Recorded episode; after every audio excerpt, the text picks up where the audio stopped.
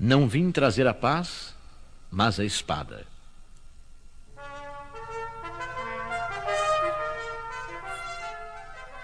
Não julgueis que vim trazer paz à terra.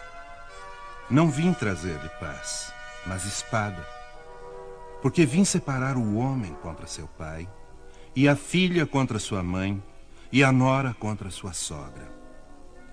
E os inimigos do homem serão os seus mesmos domésticos. Eu vim trazer fogo à terra. E que quero eu, senão que ele se acenda? Eu, pois, tenho de ser batizado num batismo, e quão grande não é a minha angústia até que ele se cumpra. Vós cuidais que eu vim trazer paz à terra? Não, vos digo eu, mas separação.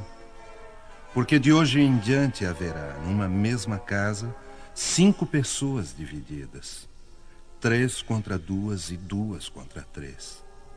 Estarão divididas o pai contra o filho, e o filho contra seu pai, a mãe contra a filha, e a filha contra a mãe, a sogra contra sua nora, e a nora contra sua sogra.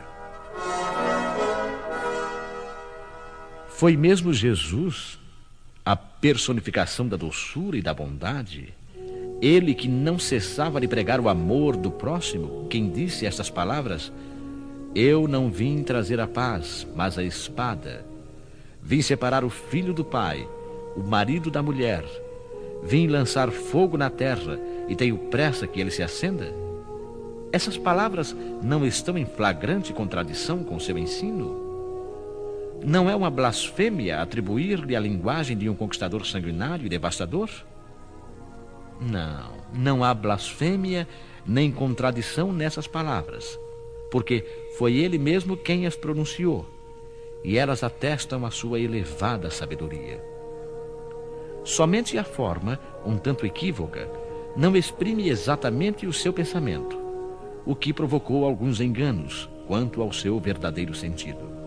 Tomadas ao pé da letra, elas tenderiam a transformar a sua missão inteiramente pacífica numa missão de discórdias e turbulências consequência absurda que o bom senso rejeita, pois Jesus não podia contradizer-se. Toda ideia nova encontra forçosamente oposição, e não houve uma única que se implantasse sem lutas. A resistência, nesses casos, está sempre na razão da importância dos resultados previstos, pois quanto maior ela for, maior será o número de interesses ameaçados. Se for uma ideia notoriamente falsa, considerada sem consequências, ninguém se perturba com ela e a deixam passar, confiantes na sua falta de vitalidade.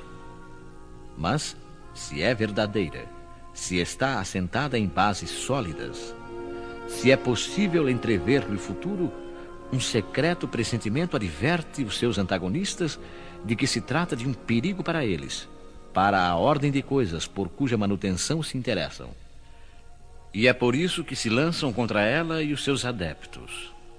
A medida da importância e das consequências de uma ideia nova nos é dada, portanto, pela emoção que o seu aparecimento provoca, pela violência da oposição que desperta e pela intensidade e a persistência da cólera dos seus adversários.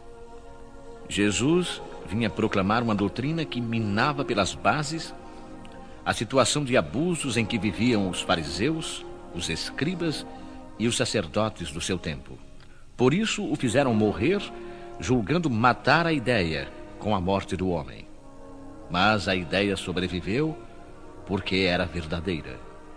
Desenvolveu-se porque estava nos desígnios de Deus. E, nascida numa pequena vila da Judéia, foi plantar a sua bandeira na própria capital do mundo pagão, em face dos seus inimigos mais encarniçados, daqueles que tinham o maior interesse em combatê-la, porque ela subvertia as crenças seculares, a que muitos se apegavam, mais por interesse do que por convicção. Era lá que as lutas mais terríveis esperavam os seus apóstolos. As vítimas foram inumeráveis mas a ideia cresceu sempre e saiu triunfante, porque superava, como verdade, as suas antecessoras. Observe-se que o cristianismo apareceu quando o paganismo declinava, debatendo-se contra as luzes da razão. Convencionalmente ainda o praticavam, mas a crença já havia desaparecido de maneira que apenas o interesse pessoal o sustinha. Ora, o interesse é tenaz, não cede nunca à evidência e irrita-se tanto mais quanto mais peremptórios são os raciocínios que se lhe opõem e que melhor demonstram o seu erro. Bem sabe que está errado, mas isso pouco lhe importa, pois a verdadeira fé não lhe interessa. Pelo contrário, o que mais o amedronta é a luz que esclarece os cegos. O erro lhe é proveitoso, e por isso a ele se aferra e o defende. Sócrates não formulara também uma doutrina até certo ponto semelhante à de Cristo? Por que então não prevaleceu naquela época no seio de um dos povos mais inteligentes da terra? Porque os tempos ainda não haviam chegado. Ele semeou em terreno não preparado. O paganismo não estava suficientemente gasto. Cristo recebeu a sua missão providencial no tempo devido. Nem todos os homens do seu tempo estavam à altura das ideias cristãs, mas havia um clima geral de aptidão para assimilá-las, porque já se fazia sentir o vazio que as crenças vulgares deixavam na alma. Sócrates e Platão abriram o caminho e prepararam os espíritos. Os adeptos da nova doutrina, infelizmente, não se entenderam sobre a interpretação das palavras do Mestre, na maioria veladas por alegorias e expressões figuradas. Daí surgirem desde o princípio as numerosas seitas que pretendiam, todas elas, a posse exclusiva da verdade e que 18 séculos não conseguiram pôr de acordo. Esquecendo o mais importante dos preceitos divinos, aquele que Jesus havia feito a pedra angular do seu edifício e a condição expressa da salvação, a caridade, a fraternidade e o amor do próximo. Essas seitas se anatematizaram reciprocamente, arremeteram-se umas contra as outras, as mais fortes esmagando as mais fracas, afogando-as em sangue ou nas torturas e nas chamas das fogueiras. Os cristãos, vencedores do paganismo, passaram de perseguidos a perseguidores. Foi a ferro e fogo que plantaram a cruz do Cordeiro sem mácula nos dois mundos. É um fato comprovado que as guerras de religião foram mais cruéis e fizeram maior número de vítimas que as guerras políticas, e que em nenhuma outra se cometeram tantos atos de atrocidade e de barbárie. Seria a culpa da doutrina do Cristo? Não, por certo, pois ela condena formalmente toda a violência. Disse ele em algum momento aos seus discípulos: e de matar, queimar, massacrar os que não acreditarem como vós? Não, pois que lhes disse o contrário. Todos os homens são irmãos, e Deus é soberanamente misericordioso. Amai o vosso próximo, amai os vossos inimigos, fazei bem aos que vos perseguem. E lhes disse ainda: Quem matar com a espada, perecerá pela espada. A responsabilidade, portanto, não é da doutrina de Jesus, mas daqueles que a interpretaram falsamente, transformando-a num instrumento a serviço das suas paixões daqueles que ignoraram estas palavras: O meu reino não é deste mundo. Jesus, na sua profunda sabedoria, previu o que devia acontecer. Mas essas coisas eram inevitáveis, porque decorriam da própria inferioridade da natureza humana que não podia ser transformada subitamente. Era necessário que o cristianismo passasse por essa prova demorada e cruel de 18 séculos para demonstrar toda a sua pujança. Porque, apesar de todo o mal cometido em seu nome, ele saiu dela puro e jamais esteve em causa.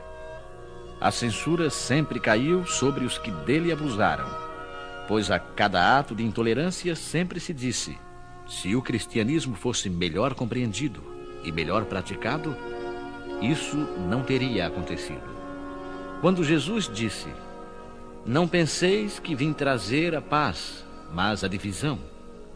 Seu pensamento era o seguinte: Não penseis que a minha doutrina se estabeleça pacificamente. Ela trará lutas sangrentas para as quais o meu nome servirá de pretexto. Porque os homens não me haverão compreendido ou não terão querido compreender-me. Os irmãos separados pelas suas crenças, lançarão a espada um contra o outro, e a divisão se fará entre os membros de uma mesma família, que não terão a mesma fé.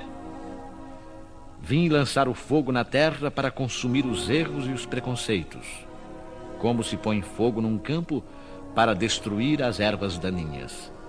E anseio porque se acenda, para que a depuração se faça mais rapidamente, pois dela sairá triunfante a verdade. À guerra sucederá a paz. Ao ódio dos partidos, a fraternidade universal. Às trevas do fanatismo, a luz da fé esclarecida. Então, quando o campo estiver preparado, eu vos enviarei o Consolador, o Espírito da Verdade, que virá restabelecer todas as coisas. Ou seja, que dando a conhecer o verdadeiro sentido das minhas palavras, que os homens mais esclarecidos poderão enfim compreender, porá termo à luta fraticida que divide os filhos de um mesmo Deus.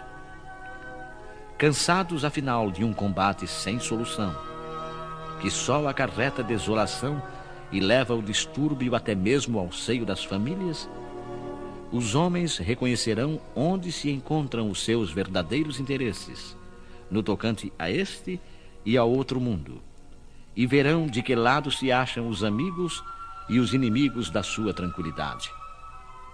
Nesse momento, todos virão abrigar-se sob a mesma bandeira, a da caridade, e as coisas serão restabelecidas na terra segundo a verdade e os princípios que vos ensinei.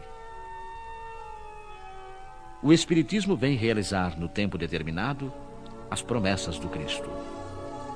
Não o pode fazer, entretanto, sem destruir os erros. Como Jesus, ele se defronta com o orgulho, o egoísmo, a ambição, a cupidez, o fanatismo cego, que, cercados nos seus últimos redutos, tentam ainda barrar-lhe o caminho e levantam contra ele entraves e perseguições. Eis porque ele também é forçado a combater. Mas a época das lutas e perseguições sangrentas já passou. E as que ele tem de suportar são todas de ordem moral, sendo que o fim de todas elas se aproxima. As primeiras duraram séculos.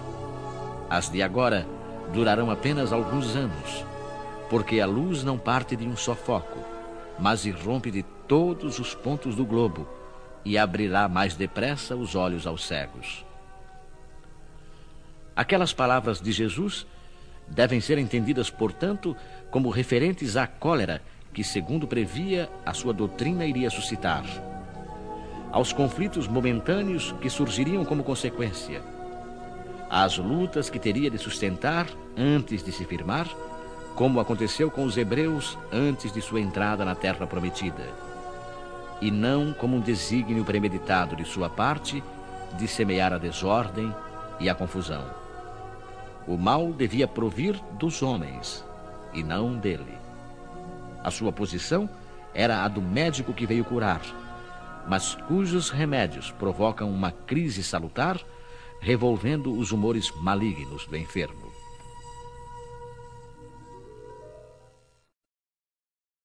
Não pôr a candeia debaixo do alqueire. A candeia debaixo do alqueire. Por que fala Jesus por parábolas?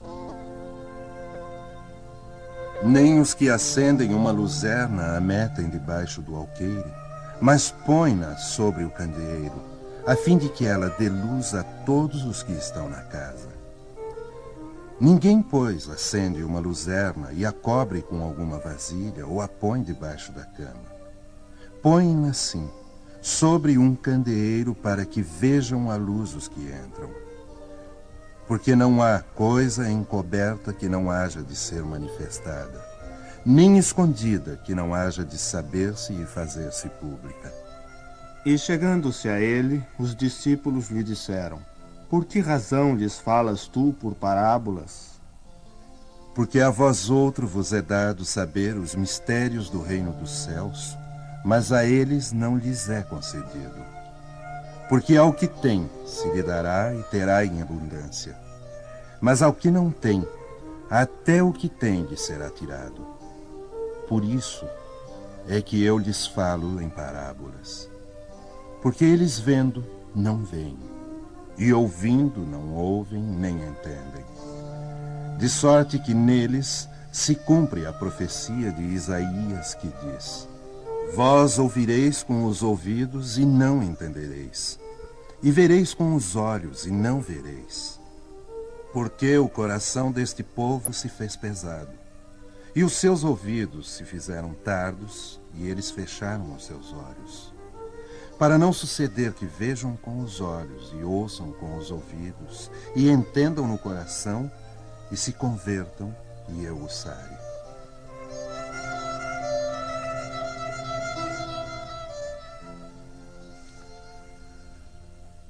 Causa estranheza ouvir Jesus dizer que não se deve pôr a luz debaixo do alqueire, ao mesmo tempo que esconde a toda hora o sentido das suas palavras sob o véu da alegoria que nem todos podem compreender. Ele se explica, entretanto, dizendo aos apóstolos: Eu lhes falo em parábolas porque eles não estão em condições de compreender certas coisas. Eles veem, olham, ouvem e não compreendem. Assim, dizer-lhes tudo, ao menos agora, seria inútil. Mas a vós o digo, porque já vos é dado compreender esses mistérios. Ele procedia, portanto, para com o povo, como se faz com as crianças, cujas ideias ainda não se encontram desenvolvidas. Dessa maneira, indica-nos o verdadeiro sentido da máxima não se deve pôr a candeia debaixo do alqueire, mas sobre o candeeiro, a fim de que todos os que entram possam vê-la. Ela não diz que tenhamos de revelar inconsideradamente todas as coisas, pois todo ensinamento deve ser proporcional à inteligência de quem o recebe, e porque há pessoas que uma luz muito viva pode ofuscar sem esclarecer. Acontece com os homens em geral o mesmo que com os indivíduos. As gerações passam também pela infância, pela juventude e pela madureza. Cada coisa deve vir a seu tempo, pois a sementeira lançada à terra fora de tempo não produz.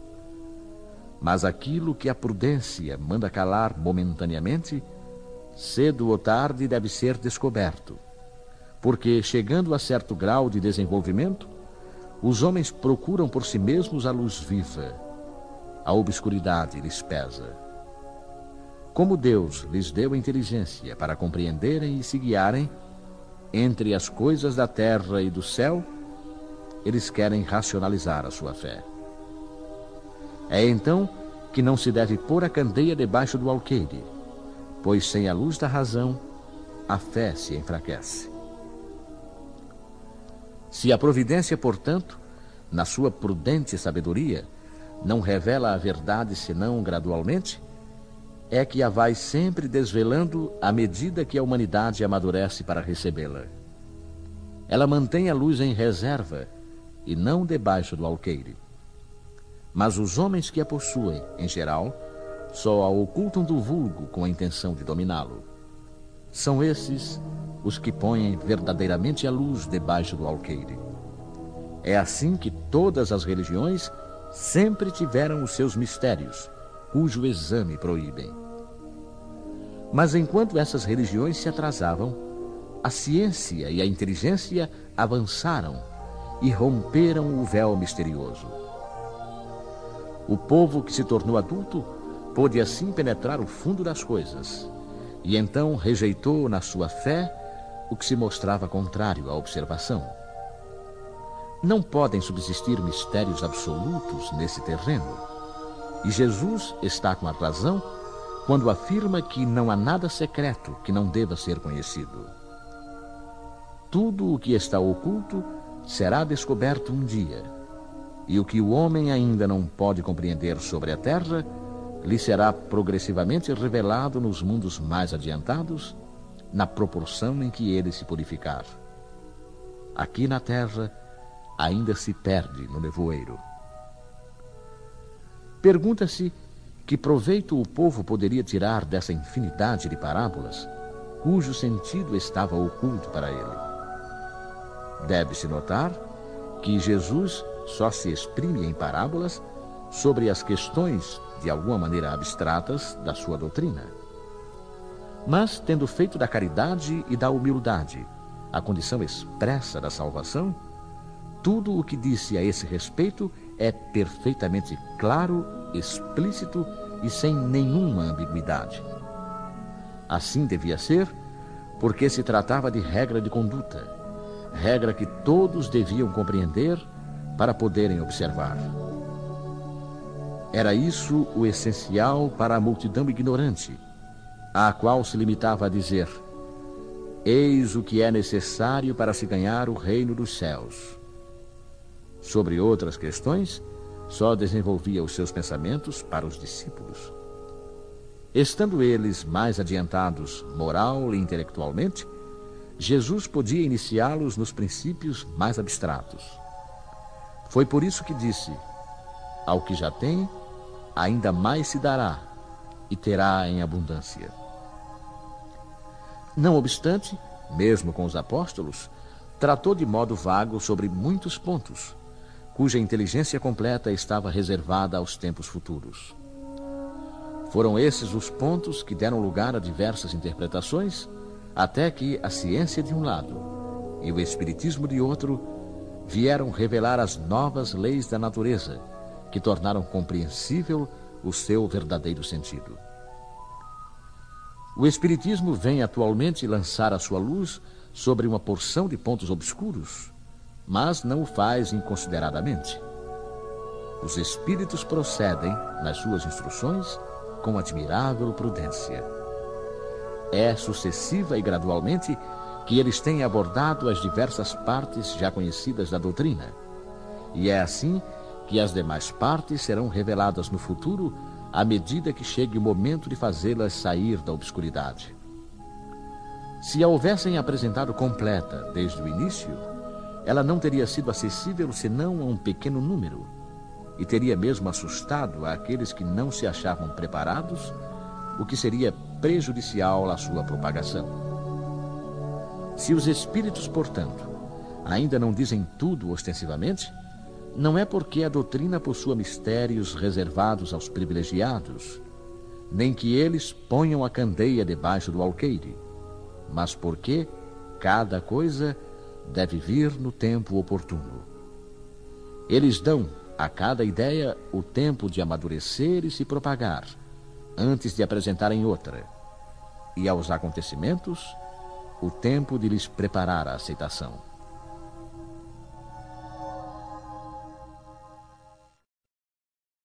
Não ir aos gentios.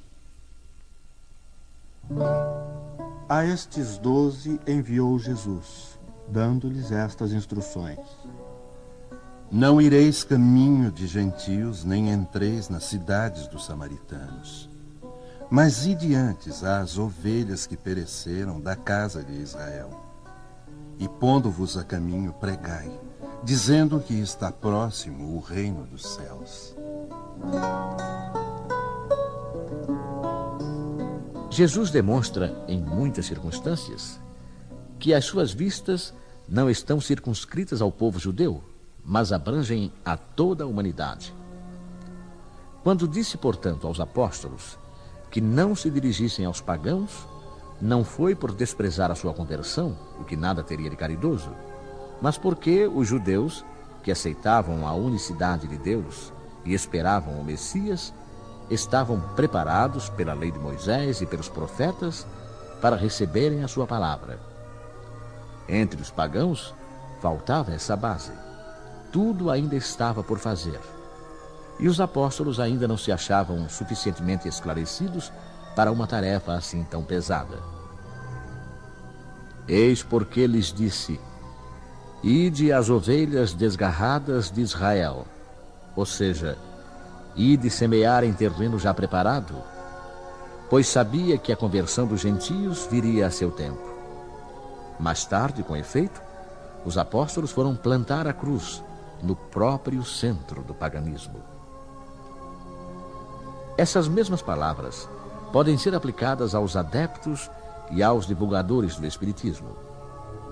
Os incrédulos sistemáticos, os obstinados zombadores, os adversários interessados, são para eles o que eram os gentios para os apóstolos. A exemplo destes, devem procurar prosélitos, primeiramente entre as pessoas de boa vontade que desejam a luz, nos quais se encontra um germe fecundo e cujo número é grande sem perderem tempo com os que se recusam a ver e entender, e que mais se aferram ao seu orgulho, quanto mais se der a impressão de valorizar a sua conversão. Mais vale abrir os olhos a cem cegos que desejam ver claramente, do que a um só que se compraz na obscuridade, porque isso seria aumentar em maior proporção o número dos que sustentam a causa. Deixar os outros em paz não quer dizer indiferença, mas apenas boa política. A vez deles chegará, quando se renderem à opinião geral de tanto ouvirem a mesma coisa incessantemente repetida ao seu redor, pois então julgarão que aceitam a ideia voluntariamente, por si mesmos, e não sob a pressão de outra pessoa. Porque as ideias são como as sementes. Não podem germinar antes da estação própria e a não ser em terreno preparado. Eis porque é melhor esperar o tempo propício, cultivando primeiro as que estão em condições e evitando perder as outras por precipitação. No tempo de Jesus, e em consequência das ideias restritas e materiais que o dominavam, tudo era circunscrito e localizado. A casa de Israel era um pequeno povo. Os gentios eram pequenos povos circunvizinhos. Hoje, as ideias se universalizam e espiritualizam. A nova luz não é privilégio de nenhuma nação. Para ela não existem barreiras. O seu foco se distribui por toda a parte e todos os homens são irmãos. Mas os gentios também não são mais um povo determinado são uma opinião que se encontra por toda parte e da qual a verdade triunfa pouco a pouco, como o cristianismo triunfou do paganismo.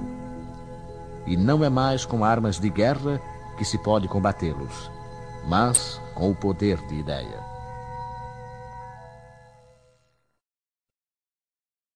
Os sãos não precisam de médico. E aconteceu que, estando Jesus assentado à mesa numa casa, eis que, vindo muitos publicanos e pecadores, se assentaram a comer com ele e com seus discípulos. E vendo isto, os fariseus diziam a seus discípulos: Por que come o vosso mestre com os publicanos e pecadores?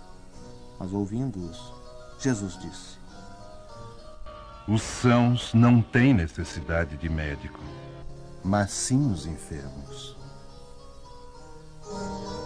Jesus dirigia-se sobretudo aos pobres e aos deserdados, porque são eles os que mais necessitam de consolação, e aos cegos humildes e de boa fé, porque eles pedem que lhes abram os olhos, e não aos orgulhosos que creem possuir toda a luz e não precisar de nada. Estas palavras, como tantas outras, aplicam-se ao Espiritismo. Às vezes admira-se de que a mediunidade seja concedida a pessoas indignas e, por isso mesmo, capazes de a empregarem mal. Parece, costuma-se dizer, que uma faculdade tão preciosa deveria ser atributo exclusivo de pessoas de maior merecimento? Digamos de início que a mediunidade é inerente a uma condição orgânica de que todos podem ser dotados, como a de ver, ouvir e falar.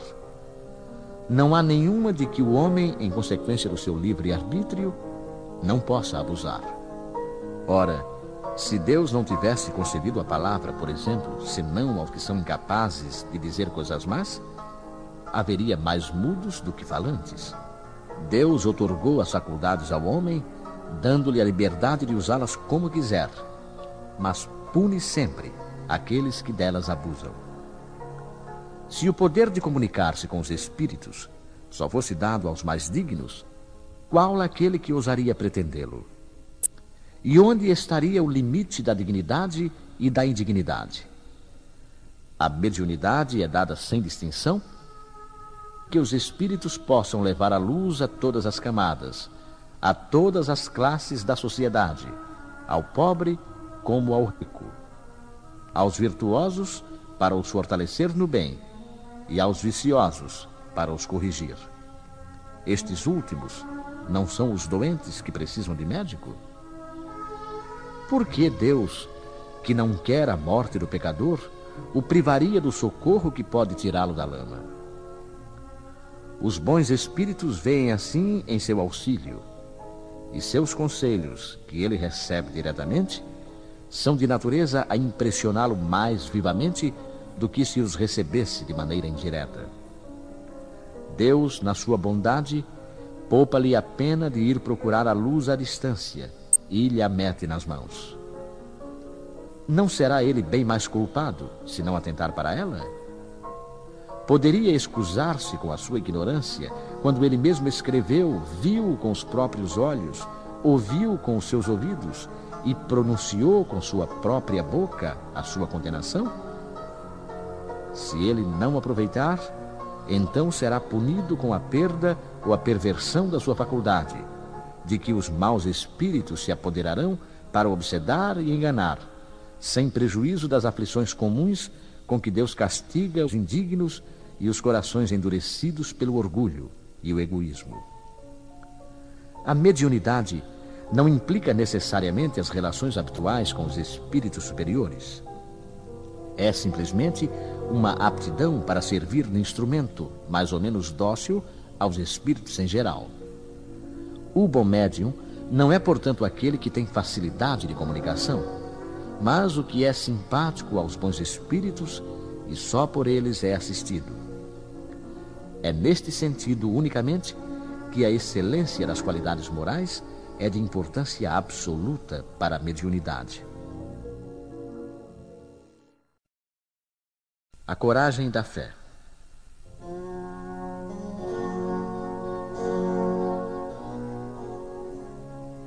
Todo aquele, pois, que me confessar diante dos homens, também eu o confessarei diante de meu Pai que está nos céus.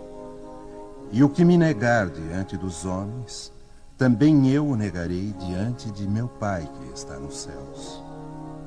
Porque se alguém se envergonhar de mim, e das minhas palavras, também o Filho do Homem se envergonhará dele quando vier na sua majestade e na de seu Pai e dos santos anjos.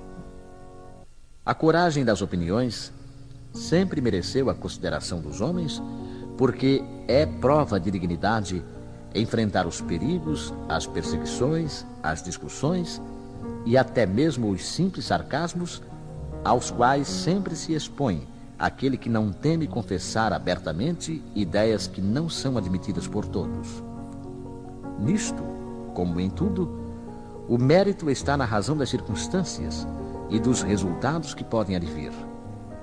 Há sempre fraqueza em recuar diante das consequências da sustentação das opiniões, mas há casos em que isso equivale a uma covardia tão grande como a de fugir no momento do combate. Jesus estigmatiza essa covardia no tocante ao problema especial da sua doutrina, ao dizer que, se alguém se envergonhar das suas palavras, ele também se envergonhará daquele, que renegará o que o houver renegado, que reconhecerá perante o Pai que está nos céus o que o confessar diante dos homens. Em outros termos, aqueles que temeram confessar-se discípulos da verdade não são dignos de ser admitidos no reino da verdade. Perderão assim as vantagens da fé, porque se trata de uma fé egoísta que eles guardam para si mesmos, ocultando-a com medo dos prejuízos que lhes possa acarretar no mundo. Enquanto isso, os que colocam a verdade acima dos seus interesses materiais, proclamando-a abertamente, trabalham ao mesmo tempo pelo futuro próprio e dos outros. O mesmo acontece com os adeptos do Espiritismo, pois, sendo a sua doutrina o desenvolvimento e a aplicação da doutrina do Evangelho, a eles também se dirigem essas palavras do Cristo. Eles semeiam na terra o que colherão na vida espiritual os frutos da sua coragem ou da sua fraqueza.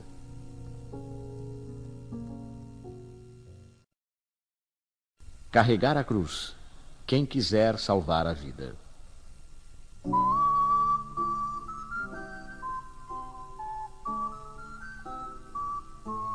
Bem-aventurados sereis quando os homens vos aborrecerem e quando vos separarem e carregarem de injúrias e rejeitarem o vosso nome como mal por causa do Filho do Homem.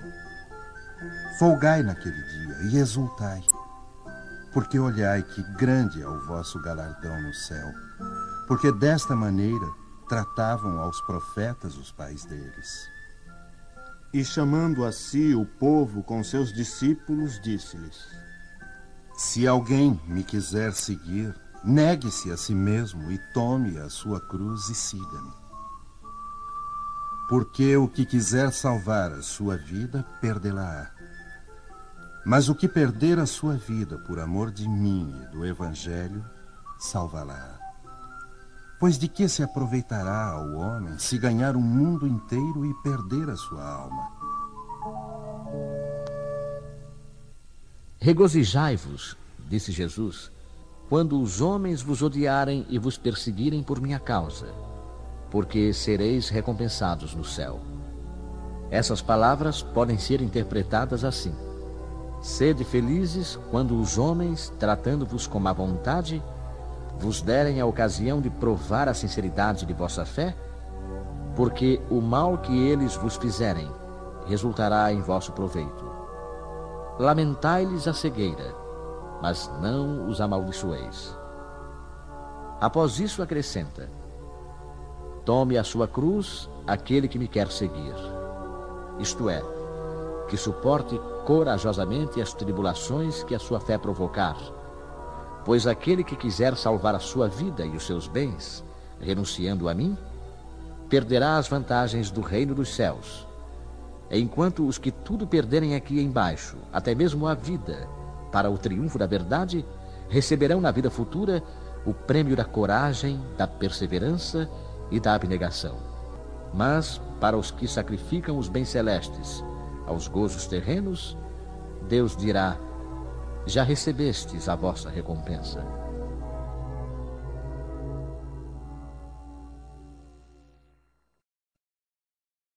Capítulo 25 Buscai e achareis. Ajuda-te e o céu te ajudará. Pedi e dar-se-vos-á. Buscai e achareis. Batei e abrir-se-vos-á. Porque todo o que pede recebe, e o que busca acha, e a quem bate abrir-se-á. Ou qual de vós, porventura, é o homem que, se seu filho lhe pedir pão, lhe dará uma pedra? Ou porventura, se lhe pedir um peixe, lhe dará uma serpente? Pois se vós outros, sendo maus, sabeis dar boas dádivas a vossos filhos, quanto mais vosso Pai que está nos céus dará boas dádivas aos que lhes pedirem.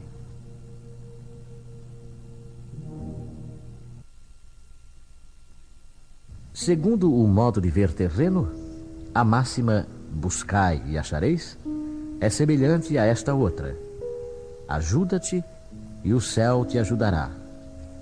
é o princípio da lei do trabalho e, por conseguinte, da lei do progresso. Porque o progresso é produto do trabalho, desde que é este que põe em ação as forças da inteligência. Na infância da humanidade, o homem só aplica a sua inteligência na procura de alimentos, dos meios de se preservar das intempéries e de se defender dos inimigos. Mas Deus lhe deu, a mais do que ao animal, o desejo constante de melhorar, ou seja, essa aspiração do melhor, que o impele à pesquisa dos meios de melhorar a sua situação, levando-o às descobertas, às invenções, ao aperfeiçoamento da ciência, pois é a ciência que lhe proporciona o que lhe falta. Graças às suas pesquisas, sua inteligência se desenvolve, sua moral se depura. As necessidades do corpo sucedem às necessidades do espírito. Após o alimento material, ele necessita do alimento espiritual. É assim que o homem passa da selvageria à civilização. Mas o progresso que cada homem realiza individualmente durante a vida terrena é coisa insignificante e, num grande número deles, até mesmo imperceptível. Como então a humanidade poderia progredir sem a preexistência e a reexistência da alma? Se as almas deixassem a Terra todos os dias para não mais voltar, a humanidade se renovaria sem cessar com as entidades primitivas que teriam tudo a fazer e tudo a aprender. Não haveria razão, portanto, para que o homem de hoje fosse mais adiantado que o dos primeiros tempos do mundo, pois que, para cada nascimento, o trabalho intelectual teria de recomeçar. A alma voltando, ao contrário, com o seu progresso já realizado e adquirindo de cada vez alguma experiência a mais, vai assim passando gradualmente da barbárie à civilização material e desta à civilização moral. Se Deus tivesse liberado o homem do trabalho físico, seus membros seriam atrofiados. Se o livrasse do trabalho intelectual, seu espírito permaneceria na infância nas condições instintivas do animal. Eis porque ele fez do trabalho uma necessidade e lhe disse: Busca e acharás, trabalha e produzirás. E dessa maneira serás filho das tuas obras, terás o mérito da sua realização e serás recompensado segundo o que tiveres feito. É em virtude da aplicação desse princípio que os espíritos não vêm poupar ao homem o seu trabalho de pesquisar, trazendo-lhe descobertas e invenções já feitas e prontas para a utilização, de maneira a só ter que tomá-las nas mãos sem sequer o incômodo de um pequeno esforço, nem mesmo de pensar. Se assim fosse, o mais preguiçoso poderia enriquecer-se e o mais ignorante tornar-se sábio, ambos sem nenhum esforço e atribuindo-se o mérito do que não haviam feito. Não, os espíritos não vêm livrar o homem da lei do trabalho, mas mostrar-lhe o alvo que deve atingir e a rota que o leva a ele, dizendo: Marcha e o atingirás. Encontrarás pedras nos teus passos. Mantém-te vigilante e afastas por ti mesmo. Nós te daremos a força necessária, se quiseres empregá-la. Segundo a compreensão moral, essas palavras de Jesus significam o seguinte: Pedi a luz que deve clarear o vosso caminho, e ela vos será dada. Pedi a força de resistir ao mal, e a tereis. Pedi a assistência dos bons espíritos, e eles virão ajudar-vos, e, como o anjo de Tobias, vos servirão de guias. Pedi bons conselhos, e jamais vos serão recusados. Batei à nossa porta, e ela vos será aberta. Mas pedi sinceramente, com fé, fervor e confiança. Apresentai-vos com humildade e não com arrogância, sem o que sereis abandonados às vossas próprias forças e às próprias quedas que sofrerdes constituirão a punição do vosso orgulho. É esse o sentido dessas palavras do Cristo. Buscai e achareis. Batei e abrir-se-vos-á. Olhai as aves do céu. Não queirais entesourar para vós tesouros na terra, onde a ferrugem e a traça os consomem, e onde os ladrões os desenterram e roubam. Mas entesourai para vós tesouros no céu, onde não os consomem a ferrugem nem a traça, e onde os ladrões não os desenterram nem roubam. Porque onde está o teu tesouro, aí está também o teu coração. Portanto vos digo: não andeis cuidadosos da vossa vida, que comereis, nem para o vosso corpo, que vestireis. Não é mais a alma do que a comida e o corpo mais do que o vestido? Olhai para as aves do céu, que não semeiam, nem cegam, nem fazem provimentos nos celeiros. E contudo, vosso Pai Celestial as sustenta. Porventura, não sois muito mais do que elas? E qual de vós, discorrendo, pode acrescentar um côvado à sua estatura? E por que andais vós solícitos pelo vestido? Considerai como crescem os lírios do campo. Eles não trabalham, nem fiam. Digo-vos mais, que nem Salomão, em toda a sua glória, se cobriu jamais como um destes. Pois se ao feno do campo, que hoje é e amanhã é lançado no forno, Deus veste assim, quanto mais a vós, homens de pouca fé, não vos aflijais dizendo: que comeremos, ou que beberemos, ou com que nos cobriremos? Porque os gentios é que se cansam com estas coisas. Porquanto vosso Pai sabe que tendes necessidade de todas elas. Buscai primeiramente o reino de Deus e a sua justiça, e todas estas coisas se vos acrescentarão. E assim não andeis inquietos pelo dia de amanhã, porque o dia de amanhã a si mesmo trará seu cuidado. Ao dia basta a sua própria aflição. Se tomássemos estas palavras ao pé da letra, elas seriam a negação de toda a providência e de todo o trabalho e, consequentemente, de todo o progresso. Seguindo esse princípio, o homem se reduziria a um espectador passivo. Suas forças físicas e intelectuais não seriam postas em atividade.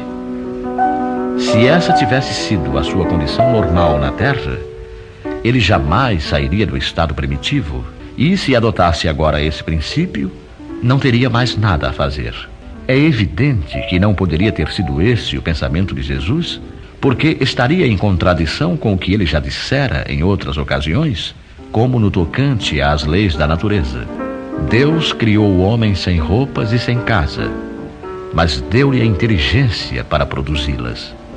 Não se pode ver nessas palavras, portanto, mais do que uma alegoria poética da providência que jamais abandona os que nela confiam, mas com a condição de que também se esforcem.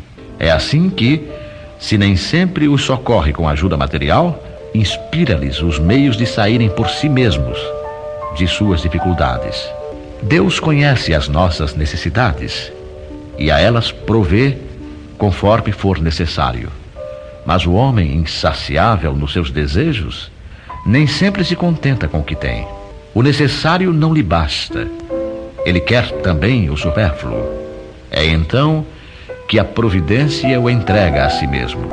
Frequentemente ele se torna infeliz por sua própria culpa e por não haver atendido às advertências da voz da consciência. E Deus o deixa sofrer as consequências para que isso lhe sirva de lição no futuro. A terra produz o suficiente para alimentar a todos os seus habitantes quando os homens souberem administrar a sua produção segundo as leis de justiça, caridade e amor do próximo. Quando a fraternidade reinar entre os povos, como entre as províncias de um mesmo império, o que sobrar para um em determinado momento suprirá a insuficiência momentânea de outro, e todos terão necessário. O rico, então, considerará a si mesmo como um homem que possui grandes depósitos de sementes. Se as distribuir, elas produzirão ao cêntuplo, para ele e para os outros. Mas se a comer sozinho, se as desperdiçar e deixar que se perca o excedente do que comeu, elas nada produzirão, e todos ficarão em necessidade. Se as fechar no seu celeiro, os insetos as devorarão. Eis porque Jesus ensinou: Não amontoeis tesouros na terra, pois são perecíveis, mas amontoai-os no céu, onde são eternos. Em outras palavras, não deis mais importância aos bens materiais do que aos espirituais, e aprendei a sacrificar os primeiros em favor dos segundos. Não é através de leis que se decretam a caridade e a fraternidade. Se elas não estiverem no coração, o egoísmo as asfixiará sempre. Fazê-las ali penetrar é a tarefa do Espiritismo. Não vos canseis pelo ouro. Não possuais ouro nem prata, nem levai dinheiro nas vossas cintas, nem alforge para o caminho, nem duas túnicas, nem calçado, nem bordão, porque digno é o trabalhador do seu alimento. E em qualquer aldeia ou cidade que entrardes, informai-vos de quem há nela digno e ficai ali até que vos retireis. E ao entrardes na casa, saudai-a, dizendo: Paz seja nesta casa. E se aquela casa, na realidade, o merecer, virá sobre ela a vossa paz. E se não o merecer, tornará para vós a vossa paz. Sucedendo não vos querer alguém na casa, nem ouvir o que dizeis, ao sair para fora da casa ou da cidade, sacudi o pó de vossos pés. Em verdade vos afirmo isto: menos rigor experimentará no dia do juízo a terra de Sodoma e de Gomorra do que aquela cidade. Estas palavras que Jesus dirigia aos seus apóstolos, ao enviá-los anunciar a boa nova pela primeira vez, nada tinham de estranho naquela época. Estavam de acordo com os costumes patriarcais do Oriente, onde o viajor era sempre bem recebido. Mas então eles eram raros. Entre os povos modernos, o aumento das viagens teria de criar novos costumes. Só encontramos agora os do tempo antigo nas regiões distantes, onde o tráfego intenso ainda não penetrou. Se Jesus voltasse hoje à Terra, não poderia mais dizer aos seus apóstolos: Ponde-vos a caminho sem provisões. Juntamente com o seu sentido próprio, essas palavras encerram um sentido moral bastante profundo. Jesus ensinava assim aos seus discípulos a se confiarem à providência. Além disso, desde que nada possuíam, eles não podiam tentar a cupidez dos que o recebiam. Era um meio pelo qual distinguiriam os caridosos dos egoístas e por isso lhes disse: Informai-vos de quem é digno de vos receber, ou seja, de quem é suficientemente humano para abrigar o viajor que nada pode pagar, porquanto esses são dignos de ouvir as vossas palavras, e é pela sua caridade que os reconhecereis. Quanto aos que nem sequer os quisessem receber nem ouvir, recomendou ele aos apóstolos que os amaldiçoassem? Ou recomendou que se impusessem a eles e usassem de violência para os constranger a se converterem? Não, mas que se retirassem pura e simplesmente à procura de gente de boa vontade. Assim, diz hoje o Espiritismo aos seus adeptos: Não violenteis nenhuma consciência, não forceis ninguém a deixar a sua crença para adotar a vossa. Não lanceis o anátema sobre os que não pensam como vós Acolhei os que vos procuram e deixai em paz os que vos repelem. Lembrai-vos das palavras do Cristo. Antigamente o céu era tomado por violência, mas hoje o será pela caridade e a doçura. Capítulo 26 Dar de graça o que de graça receber. Dom de curar. Curai os enfermos, ressuscitai os mortos limpai os leprosos, expeli os demônios. Dai de graça o que de graça recebestes. Dai de graça o que de graça recebestes, disse Jesus aos seus discípulos. E por esse preceito estabelece que não se deve cobrar aquilo porque nada se pagou. Ora, o que eles haviam recebido de graça era a faculdade de curar os doentes e de expulsar os demônios, ou seja, os maus espíritos. Esse dom lhes fora dado gratuitamente por Deus para alívio dos que sofrem e para ajudar a propagação da fé. Ele lhes diz que não o transformem em objeto de comércio ou de especulação, nem em meio de vida. Preces pagas. Estando, porém, ouvindo todo o povo, disse Jesus a seus discípulos: Guardai-vos dos escribas que querem andar com roupas talares e gostam de ser saudados nas praças, e das primeiras cadeiras nas sinagogas e dos primeiros assentos nos banquetes, que devoram as casas das viúvas, fingindo largas orações. Estes tais receberão maior condenação. Disse ainda Jesus: Não façais que as vossas preces sejam pagas. Não façais como os escribas que, a pretexto de longas preces, devoram as casas das viúvas, o que quer dizer, apossam-se de suas fortunas. A prece é um ato de caridade, um impulso do coração. Fazer pagar aquelas que dirigimos a Deus pelos outros é nos transformarmos em intermediários assalariados. A prece se transforma então numa fórmula que é cobrada segundo o seu tamanho. Ora, de duas uma. Deus mede ou não mede as suas graças pelo número das palavras. E se forem necessárias muitas, como dizer apenas algumas ou quase nada por aquele que não pode pagar? Isso é uma falta de caridade. E se uma palavra é suficiente, as demais são inúteis. Então, como cobrá-las? É uma prevaricação. Deus não vende os seus benefícios, mas concede-os. Como, pois, aquele que nem sequer é o seu distribuidor e que não pode garantir a sua obtenção, cobra um pedido que talvez nem seja atendido. Deus não pode subordinar um ato de clemência, de bondade ou de justiça que se solicita de sua misericórdia a um determinado pagamento. Mesmo porque, se o fizesse, o pagamento não sendo efetuado ou sendo insuficiente, a justiça, a bondade e a clemência de Deus ficariam em suspenso.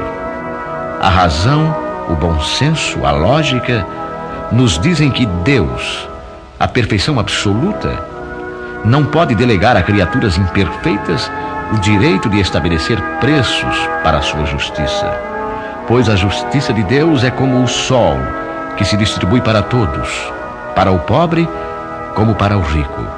Se consideramos imoral traficar com as graças de um soberano terreno, Seria lícito vender as do soberano do universo? As preces pagas têm ainda outro inconveniente. É que aquele que as compra se julga, no mais das vezes, dispensado de orar por si mesmo, pois considera-se livre dessa obrigação desde que deu o seu dinheiro. Sabemos que os espíritos são tocados pelo fervor do pensamento dos que se interessam por eles. Mas qual pode ser o fervor daquele que paga um terceiro para orar por ele? E qual o fervor desse terceiro quando delega o mandato a outro e este a outro e assim por diante?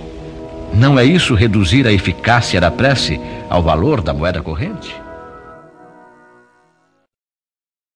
Vendilhões expulsos do templo. Chegaram, pois, a Jerusalém, e havendo entrado no templo, começou a lançar fora os que vendiam e compravam no templo. E derribou as mesas dos banqueiros e as cadeiras dos que vendiam pombas. E não consentia que qualquer transportasse móvel algum pelo templo. E ele os ensinava, dizendo-lhes: Porventura não está escrito que a minha casa será chamada casa de oração entre todas as gentes? E vós tendes feito dela covil de ladrões. O que, ouvindo, os príncipes dos sacerdotes e os escribas andavam escogitando de que modo o haviam de perder, porque todo o povo admirava sua doutrina e tinha medo dele. Jesus expulsou os vendilhões do templo e assim condenou o tráfico das coisas santas sob qualquer forma que seja. Deus não vende a sua bênção, nem o seu perdão, nem a entrada no reino dos céus. O homem não tem, portanto, o direito de cobrar nada disso. Mediunidade gratuita. Os médiuns modernos, pois os apóstolos também tinham mediunidade, receberam igualmente de Deus um dom gratuito, que é o de serem intérpretes dos Espíritos para instruírem os homens, para lhes ensinarem o caminho do bem e levá-los à fé e não para lhes venderem palavras que não lhes pertencem, pois que não se originam nas suas ideias, nem nas suas pesquisas, nem em qualquer outra espécie de seu trabalho pessoal. Deus deseja que a luz atinja a todos, e não que o mais pobre seja deserdado e possa dizer: Não tenho fé porque não pude pagar. Não tive a consolação de receber o estímulo e o testemunho de afeição daqueles por quem choro pois sou pobre. Eis porque a mediunidade não é um privilégio e se encontra por toda a parte. Fazê-la pagar seria, portanto, desviá-la de sua finalidade providencial. Qualquer pessoa que conheça as condições em que os bons espíritos se comunicam, sua repulsa a todas as formas de interesse egoísta, e saiba como pouca coisa basta para afastá-los, jamais poderá admitir que os espíritos superiores estejam à disposição do primeiro que os convocar a tanto possessão. O simples bom senso repele semelhante coisa. Não seria ainda uma profanação evocar por dinheiro os seres que respeitamos ou que nos são caros? Não há dúvida que podemos obter manifestações dessa maneira, mas quem poderia garantir-lhes a sinceridade? os espíritos levianos, mentirosos e espertos, e toda a turba de espíritos inferiores, muito pouco escrupulosos, atendem sempre a esses chamados e estão prontos a responder ao que lhes perguntarem sem qualquer preocupação com a verdade. Aquele, pois, que deseja comunicações sérias, deve primeiro procurá-las com seriedade, esclarecendo-se quanto à natureza das ligações do médium com os seres do mundo espiritual. Ora, a primeira condição para se conseguir a boa vontade dos bons espíritos é a que decorre da humildade, do devotamento e da abnegação, o mais absoluto desinteresse moral e material. Ao lado da questão moral, apresenta-se uma consideração de ordem positiva, não menos importante, que se refere à própria natureza da faculdade. A mediunidade séria não pode ser e não será jamais uma profissão. Não somente porque isso a desacreditaria no plano moral, colocando os médiuns na mesma posição dos ledores da sorte, mas porque existe ainda uma dificuldade material para isso. É que se trata de uma faculdade essencialmente instável, fugidia, variável, com a qual ninguém pode contar na certa. Ela seria, portanto, para o seu explorador, um campo inteiramente incerto, que poderia escapar-lhe no momento mais necessário. Bem diversa, é uma capacidade adquirida pelo estudo e pelo trabalho, e que por isso mesmo torna-se uma verdadeira propriedade, da qual é naturalmente lícito tirar proveitos. A mediunidade, porém, não é nem uma arte, nem uma habilidade, e por isso não pode ser profissionalizada. Ela só existe graças ao concurso dos espíritos. Se estes faltarem, não há mediunidade, pois, embora a aptidão possa subsistir, o exercício se torna impossível. Não há, portanto, um único médium no mundo que possa garantir a obtenção de um fenômeno espírita em determinado momento. Explorar a mediunidade, como se vê, é querer dispor de uma coisa que realmente não se possui. Afirmar o contrário é enganar os que pagam. Mas há mais, porque não é de si mesmo que se dispõe, e sim dos espíritos, das almas dos mortos, cujo concurso é posto à venda. Este pensamento repugnante foi este tráfico degenerado em abuso, explorado pelo charlatanismo, pela ignorância, a credulidade e a superstição, que provocou a proibição de Moisés. O Espiritismo moderno, compreendendo o aspecto sério do assunto, lançou o descrédito sobre essa exploração e elevou a mediunidade à categoria de missão. A mediunidade é uma coisa sagrada que deve ser praticada santamente, religiosamente. E se há uma espécie de mediunidade que requer esta condição de maneira ainda mais absoluta, é a mediunidade curadora. O médico oferece o resultado dos seus estudos, feito ao peso de sacrifícios geralmente penosos. O magnetizador, o seu próprio fluido, e frequentemente